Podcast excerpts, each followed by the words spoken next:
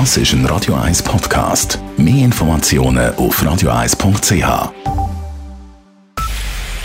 Es ist 9 Uhr. Radio 1, der Tag in 3 Minuten. Mit dem Alles Kral. In der Schweiz soll es in diesen wirtschaftlich schwierigen Zeiten keine neuen Regeln geben für Unternehmen.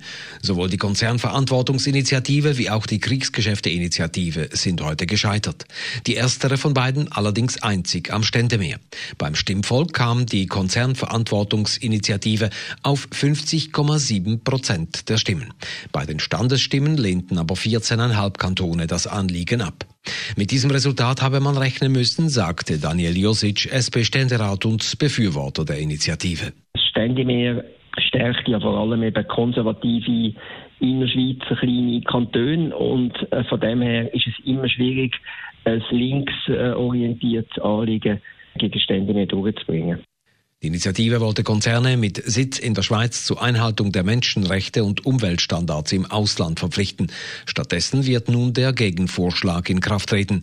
Damit werde das Anliegen der Initianten weiterverfolgt, betonte Bundesrätin Karin Keller-Sutter. Für Schweizer Unternehmen werde verbindlich, was bisher freiwillig war.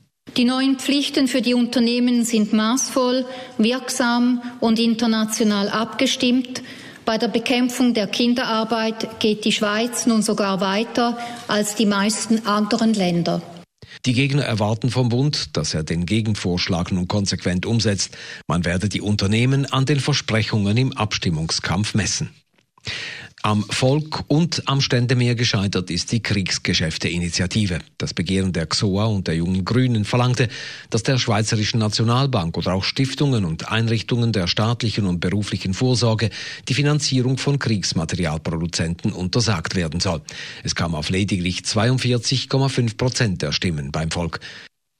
Der Eintritt in die städtischen Freibäder wird auch in Zukunft etwas kosten und ist nicht gratis. Das Zürcher Stimmvolk lehnte die entsprechende Vorlage mit 54,2 Prozent der Stimmen ab. Die Vorlage wollte aus Gründen der Sportförderung den Eintritt in die städtischen Freibäder abschaffen. Gegner befürchteten aber einen Badetourismus aus den umliegenden Gemeinden oder mehr Suchverkehr in den Quartieren in der Nähe der Freibäder. Es wäre tatsächlich kompliziert geworden, betonte der zuständige Stadtrat Filippo Leutenegger.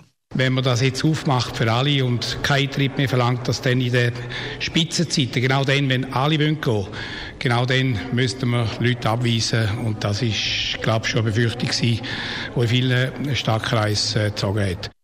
Die geforderten Maßnahmen zur Sportförderung inklusive den Gratis-Buddies hätten die Stadt 15 Millionen Franken jährlich gekostet. Angenommen wurden in Zürich das neue Fördersystem Tanz und Theater sowie der Gestaltungsplan für das Großbauprojekt Thurgauer Straße in Zürich-Seebach. In Winterthur kann beim Bahnhof Grütze eine neue Brücke für 60 Millionen Franken gebaut werden. Das Großprojekt kam auf 61 Prozent der Stimmen. Die 390 Meter lange Brücke führt über das Gleisfeld des Bahnhofs Grütze. Nutzen sollen sie neben Bussen auch die Velofahrer.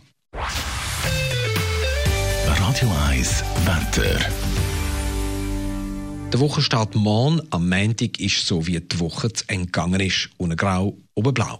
Der Zeichen Hochnebel setzt sich morgen auf 1000 Meter fest. Darüber ist es wolkenlos mit strahlendem Sonnenschein. Temperaturen bei uns am frühen Morgen um den Frühpunkt herum oder leicht drunter, am Nachmittag dann höchstens bei 2 Grad.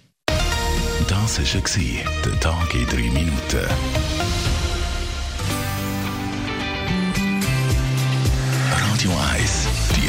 Songs von allen Zeiten. Radio 1.